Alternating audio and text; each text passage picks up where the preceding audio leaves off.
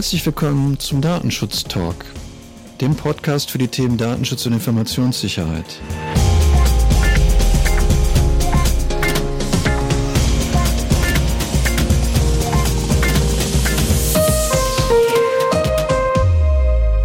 Heute ist Freitag, der 29. Januar. Wie immer ist unser Redaktionsschluss heute um 10 Uhr gewesen und wie immer einen lieben Dank an die Kolleginnen und Kollegen, die die Themen aufbereitet haben. Mein Name ist Markus Sechel. Und mein Name ist Laura Droschinski. Hallo Laura, ich grüße dich. Hallo Markus. Ich habe gerade beschlossen, ab jetzt kann der Frühling kommen. Ich bin soweit, also von mir aus kann es losgehen. Wenn zwischendurch es ein bisschen merkwürdige Geräusche im Hintergrund gibt, ich nehme das in meinem Büro unterm Dach auf und da kann es sein, dass der Regen gerade so aufs Fenster prasselt. Also da bitte ich schon mal um Entschuldigung. Auf jeden Fall. Also ich bin auch für Frühling. Auf jeden Fall. Das ist ja fürchterlich aktuell.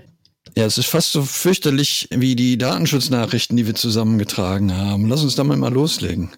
Ja, das stimmt. Wir haben uns ja heute ein bisschen schwer getan, aber ich denke, wir haben eine ganz gute Mischung zusammentragen können.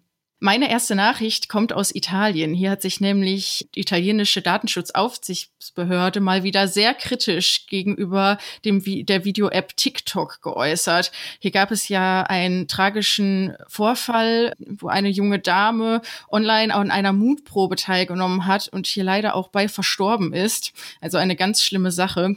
Und hier hat sich natürlich sofort die italienische Datenschutzaufsichtsbehörde eingeschaltet und ja eine, eine Eilentscheidung getroffen, nämlich dass hier die Daten von europäischen Nutzern nicht mehr bei der Video-App TikTok verarbeitet werden dürfen.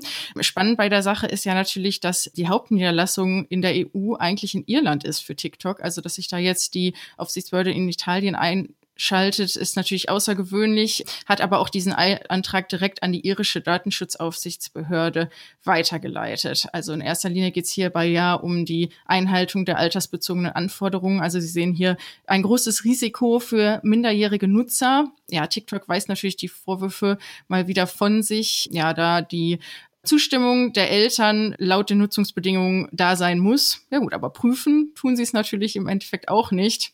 Also da bleibt es auf jeden Fall spannend, was da denn weiter in Europa sich tut um diesen Dienst herum. Hm. Ich habe überlegt, wenn, wenn die ganzen großen Unternehmen in Irland sitzen, ob es nicht einfach sinnvoll wäre, wenn jede europäische Datenschutzaufsichtsbehörde einen Mitarbeiter nach Irland schicken würde, um die Aufsichtsbehörde da zu unterstützen. Ich glaube, das könnte den Datenschutz echt enorm voranbringen. Ja, vor allem sagt man auch dort, ähm, wie halt auch bei den Aufsichtsbehörden hier in Deutschland, hört man das ja immer wieder. Die Damen und Herren in Irland sind halt auch sehr überfordert mit der aktuellen Situation. Also es ist viel zu viel Arbeit dafür, viel zu wenig Personen. Ja, deswegen, vielleicht möchte jemand meinen Vorschlag umsetzen. Das Thema, was ich mitgebracht habe, hat ähm, im Wesentlichen wie immer mit Corona zu tun und insbesondere damit, dass viele Schulen halt immer noch geschlossen sind. Die Berliner Datenschutzaufsichtsbehörde berichtet davon, dass es eine hohe Anzahl von Anfragen eben zum datenschutzkonformen Einsatz von digitalen Lernmitteln an Schulen und von Schulen und äh, Lehrkräften gibt. Ähm, die Datenschutzaufsichtsbehörde rügt im Prinzip oder stellt mit Bedauern fest, dass in dem Bildungsbereich immer noch nicht wirklich gelungen ist, dass es immer noch nicht gelungen ist, funktionierende und entsprechend dem geltenden Recht angepasste digitale Infrastrukturen bereitzustellen. Was vielleicht positiv ist, dass die Berliner Beauftragte für den Datenschutz und die Informationsfreiheit gesagt hat, dass sie mit Bedacht und Augenmaß entsprechenden Hinweisen nachgehen möchte und von Maßnahmen gegen einzelne Schulen im Moment absieht, soweit das möglich ist. Was dann vielleicht auch hilft, wenn äh, in Berlin die Schulen nachfragen, dann nochmal in Rheinland-Pfalz zu schauen, weil ähm, der LFDI in Rheinland-Pfalz hat hier ein FAQ-Seite bereitgestellt, die auf der Webseite zu finden ist. Wir können auch den Link noch in die Shownotes packen. Weil hier im November und Dezember 2020 das LFDI mit dem Pädagogischen Landesinstitut in Rheinland-Pfalz Schulungen durchgeführt hat, also Online-Seminare durchgeführt hat für Lehrkräfte unter dem Titel Schulischer Datenschutz in der Praxis, was wir uns schon immer fragen wollten. Und daraus sind dann entsprechend diese FAQs geworden. Also was die Menschen in Berlin beschäftigt, beschäftigt offensichtlich die Menschen in Rheinland-Pfalz und vielleicht kann man das ja sinnvoll zusammenbringen. Ja, und ich denke auch für jeden in anderen Bundesländern immer mal wieder interessant, was denn die, auch die Aufsichtsbehörden in den Nachbarbundesländern denn da so für gute Ideen haben. Mhm, ja. Ja, ein kleiner Themenbruch, denn ich habe als nächste Nachricht einen Hackerangriff mitgebracht, der von dem eine Nischen-Dating-Plattform betroffen ist. Hier hat Heise berichtet vor ein paar Tagen, dass wohl die Datenbank von Meet Mindful gehackt wurde und infolgedessen auf einem Hackerforum eine Datei zum Download bereitsteht, die bereits 1500 Mal aufgerufen wurde und sehr kritisch dabei ist, dass es hier sich um Daten handelt von 2,28 Millionen Nutzern. Also ähm, es sind zwar keine kritischen Daten wie Zahlungsinformationen vorhanden, aber nichtsdestotrotz Name, Geburtstag, ja, Wohnorten, Körperdetails, Familienstand, alles wohl abrufbar, was natürlich zur Folge haben könnte, dass Erpresser diese Daten nutzen um ja Betroffene in eine blöde Situation gegenüber Familie und Kollegen zu bringen. Also da sind eventuell Erpressungen zukünftig möglich. Alle Nutzerinnen und Nutzern der Plattform wird natürlich hier geraten, die Kennwörter vorsorglich auf jeden Fall auch schon mal ähm, zu ändern. Diese sind zwar nur im verschlüsselten Format veröffentlicht worden, aber nichtsdestotrotz, da geht Sicherheit vor. Aber ich glaube, deine nächste Nachricht hat auch was mit einem Datingdienst zu tun oder? Hab das, das ist richtig. richtig ja, nee, das, das, das ist richtig. Aber das ist interessant, dass man tatsächlich nicht nur einem Risiko ausgesetzt ist, wenn die Dating-Plattform gehackt wird. Die norwegische Aufsichtsbehörde hat ein 10 Millionen Euro Bußgeld verhängt gegen eine Plattform, die Grinder heißt. Ich hoffe, ich spreche das richtig aus. Und zwar hat die Plattform sensible Nutzerdaten weitergegeben an Werbekunden weitergegeben, ohne die not nötige Zustimmung zu haben. Was dabei pikant ist, finde ich, dass es sich hier um eine Plattform handelt, die sich speziell an homosexuelle, bisexuelle und transsexuelle sowie queere Menschen richtet. Das heißt, neben den Informationen, die hier geflossen sind, wie GPS-Ortsdaten, Nutzerprofile, ist es auch das Fakt, dass die Leute sich entsprechend an dieser App angemeldet haben und entsprechend dann noch diese Plattform nutzen wollen.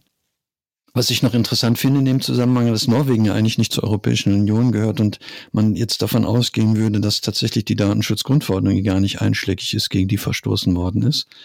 Aber faszinierend ist, dass Norwegen tatsächlich als Mitgliedstaat des Europäischen Wirtschaftsraums die Datenschutzgrundverordnung auch eins zu eins umgesetzt hat. Aber ich finde es schon irritierend, wie gesagt, dass hier solche Informationen auch an Werbekunden weitergegeben werden. Ja, das auf jeden Fall. Ja, in Vergangenheit hatten wir ja immer mal wieder Nachrichten zur Schadsoftware Emotet und jetzt hat hier die Generalstaatsanwaltschaft Frankfurt am Main und das BKA, also das Bundeskriminalamt, veröffentlicht, dass es wohl einen Schlag gegen diese Schadsoftware gegeben hat. Es ist ja in Vergangenheit immer mal wieder so gewesen, dass an öffentlichen Stellen, wie beispielsweise das Kammergericht Berlin, aber auch das Klinikum Fürth, Opfer dieses, dieser Schadsoftware waren, aber auch zehntausende Privatpersonen immer wieder zu Erpressung oder Opfer von Erpressung wurden.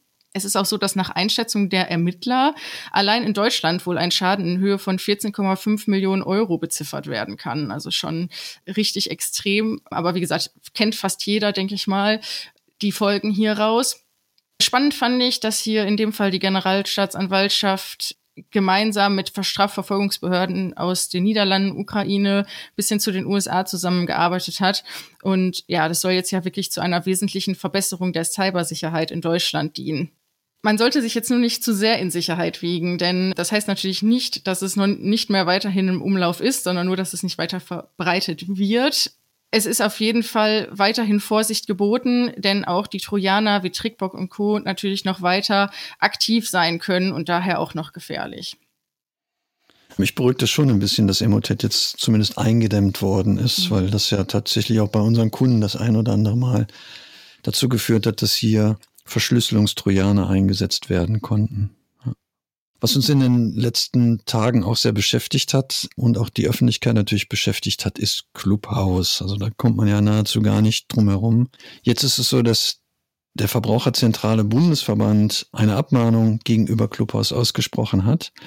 Im Wesentlichen geht es darum, dass die Webseite hier in Deutschland ohne das erforderliche, erforderliche Impressum betrieben wird und dass die allgemeinen Geschäftsbedingungen sowie die Datenschutzhinweise nicht wie vorgeschrieben in Deutsch zur Verfügung stehen. Ich finde es spannend, wie intensiv tats tatsächlich das Thema diskutiert wird. Ich habe selber die Tage eine Plattform gesehen, wo eine Umfrage gestartet worden ist, soll man Clubhouse-Sitzungen öffnen und tatsächlich sich nur 20 Prozent dafür ausgesprochen haben, dass den Anbieter aber nicht davon abgehalten hat, das mal auszuprobieren. Also im Moment scheint jeder auf den Zug zu springen. Ich bin gespannt, wie das ausgeht, insbesondere was die Abmahnung angeht, weil das natürlich dann zu einer strafbewährten Unterlassungserklärung, also strafbewährte Unterlassungserklärung damit verbunden ist und Clubhaus dann entsprechend auch reagieren muss. Wir selber haben uns natürlich auch nicht lumpen lassen und auch ein paar Gedanken zu Clubhaus zusammengeschrieben. Da möchte ich auf den Blogartikel verweisen von zwei Kollegen, äh, Tim Taschau und Anna Plöger, die sich da Gedanken gemacht haben und der ist auch auf unserer Internetseite zu finden. Ja, auf jeden Fall lesenswert. Also gebe ich den Tipp. Ich habe schon mal kurz reinschauen dürfen. Ist natürlich interessant. Ich kriege es in meinem privaten Umfeld auch mit. Das ist eingeschlagen wie eine Bombe, dieses Clubhouse. Also ja, warten wir mal ab, wie es da weitergeht. Ja, wahrscheinlich, weil wir alle drüber reden. Das sind wir wahrscheinlich selber schuld. ja, das stimmt. Das passieren wir dann auch damit. Ich habe noch zwei Beschlüsse mitgebracht von Oberlandesgericht Celle und Verwaltungsgericht Lüneburg. Meine erste Nachricht von den beiden ist bereits aus Dezember. Fand ich aber nochmal ganz interessant, das nochmal hier auch aufzugreifen, denn hier ist ein Beschluss gefasst worden, was Online-Bewertungsportale angeht. Im vorliegenden Beschluss ist ein IT-Unternehmen Opfer einer bewertenden Person geworden, die im Rahmen eines Online-Bewertungsportals unwahre und kreditschädigende Äußerungen dort halt dokumentiert hat. Und das Gericht musste sich jetzt damit auseinandersetzen, ob denn eine Auskunftserteilung durch das Bewertungsportal an das IT-Unternehmen denn erfolgen kann. Und ja, das Gericht kam zum Ergebnis, dass aufgrund Paragraph 14 Absatz 3 TMG der Dienstanbieter im Einzelfall Auskunft über die Bestandsdaten erteilen darf. Voraussetzung hierfür ist natürlich, dass es zur Durchsetzung zivilrechtlicher Ansprüche wegen der Verletzung absolut geschützter Rechte aufgrund rechtswidriger Inhalte erfolgt. Und das ist halt im vorliegenden Fall so gewesen. Also ich finde das ganz wichtig, weil uns im Datenschutz ja häufig vorgeworfen wird, dass wir Täter schützen wollen würden. Ich finde es nochmal ein schönes Beispiel, dass halt, wenn man sich rechtswidrig eventuell verhält oder auch zivilrechtlich bedenkliche Sachen tut, dass man sich dann auch nicht hinter dem Datenschutz verstecken darf. Finde ich ganz wichtig. Ja. Dann meine nächste Nachricht kommt aus Niedersachsen, hier aus Lüneburg. Innerhalb des Beschlusses wird eine Verwarnung gegenüber Veröffentlichung von Fotos auf Facebook ausgesprochen. Denn hier war im vorliegenden Fall ein Foto veröffentlicht worden ähm, auf der Fanpage einer Partei, einer Person. Diese ist dadurch identifizierbar geworden und hat nicht in die Veröffentlichung eingewilligt. Das Gericht stellt nochmal klar, dass es sich hierbei um die Verarbeitung von personenbezogenen Daten handelt. Keine Überraschung. Die aber natürlich eine Legitimation nach datenschutzrechtlicher Vorschrift bedarf. Und ähm, das hat im vorliegenden Fall nicht zugrunde gelegen. Klar, natürlich anonymisierte Daten äh, sollte man im Vorfeld prüfen, ob es nicht auch auf diesem Weg möglich ist. Ist in dem Fall nicht so gewesen. Aber selbstverständlich könnte man theoretisch eine Interessenabwägung in Betracht ziehen. Jedoch hat hier auch das Gericht eindeutig darauf hingewiesen, dass diese doch zugunsten der betroffenen Person ausfallen würde. Denn es ist einfach bei jeder Veröffentlichung zu berücksichtigen, dass es ja bestehende Missbrauchsmöglichkeiten gibt aufgrund der großen Reich Reichweite auf derartigen Netzwerken. Also finde ich auch da ein positives Urteil zu der Sache. Ja, ich finde den ersten Leitsatz tatsächlich spannend, der, der deutlich macht, dass es sich bei der Veröffentlichung von Fotos, zum Beispiel bei Facebook, um eine Verarbeitung von personenbezogenen Daten handelt. Dass man dafür ein Gericht anrufen muss, finde ich merkwürdig bis irritierend. Ja. okay. Meine letzte Nachricht beschäftigt sich mit der Zertifizierung von Cloud-Diensten. Da hat das BSI ja schon vor einiger Zeit den sogenannten C5 oder C5 Kriterienkatalog vorgestellt. Das steht für Cloud Computing Compliance Criteria Catalog. Deswegen bin ich ganz froh, dass man das mit C5 oder C5 abkürzen kann. Das ist jetzt von dem Bundesamt für Sicherheit in der Informationstechnik eingebracht worden, um damit ein europäisches Zertifizierungsschema zu erreichen. Also ganz wichtig, weil viele von uns ja mittlerweile auch auf das Thema Cloud Computing gehen. Dabei kann man natürlich auch immer noch berücksichtigen, dass es für das Thema der Vorbereitung auf die Zertifizierung oder für die Konformitätserklärung ja auch noch den Standard 27018 gibt, der sich ja insbesondere mit dem Thema personenbezogene Daten bei Cloud-Diensten beschäftigt. Wer noch Lust hat, daran mitzuarbeiten, man kann das ganze Thema noch kommentieren bei der ENISA-Webseite bis zum 7. Februar. Also wer da noch Kommentare zu abgeben möchte, weitere Informationen gibt es dazu beim BSI in der entsprechenden Pressemitteilung. Ja, meine letzte Nachricht ist auch eigentlich keine wirkliche letzte Nachricht, aber ich dachte mir, ich bringe mal wieder das Gesetz mit dem unaussprechlichen Namen mit. Aufmerksame Hörer wissen, vor zwei Wochen hatte ich über das TDDSG berichtet. Lang ausgesprochen ist es das Gesetz über den Datenschutz und den Schutz der Privatsphäre in der Telekommunikation und bei Telemedien sowie zur Änderung des Telemediengesetzes. Auch heute habe ich abgelesen. Es ist ja Wahnsinn. Ein, ein Hoch auf Abkürzungen auf jeden Fall, ja. genau, heute schon. Richtig. Das sind ja die geplanten Anpassungen des TMG und des TKG und die Anpassungen dann im Folge dessen an die DSGVO. Hier hat sich nämlich in der letzten Woche der Deutsche Anwaltverein dazu geäußert und begrüßt auf jeden Fall, dass hier die bestehenden Rechtsunsicherheiten doch endlich beseitigt werden durch das neue Gesetz. Wer da Interesse hat an den Ausführungen des Deutschen Anwaltlichen Vereins, die sind auf deren Homepage zu finden. Also in erster Linie sagen sie natürlich, dass es besonders begrüßenswert ist, dass auch, auch die Schutz der Anonymität im Internet halt weiterhin mit aufgegriffen werden wird in diesem neuen Gesetzesentwurf, dass die freie Meinungsäußerung geschützt wird, aber auch die Regelung zum Einsatz von Cookies. Das sind so nur so ein paar Eckpunkte. Also hier empfehle ich an diejenigen, die sich zu diesem Thema interessieren, einmal auf die Homepage des DRV zu schauen. Ähm, ja, ich hatte vorhin schon gesagt, meine letzte Nachricht, weil das, was ich jetzt habe, ist eigentlich ein Literaturtipp, deswegen ist es keine, keine echte Nachricht mehr.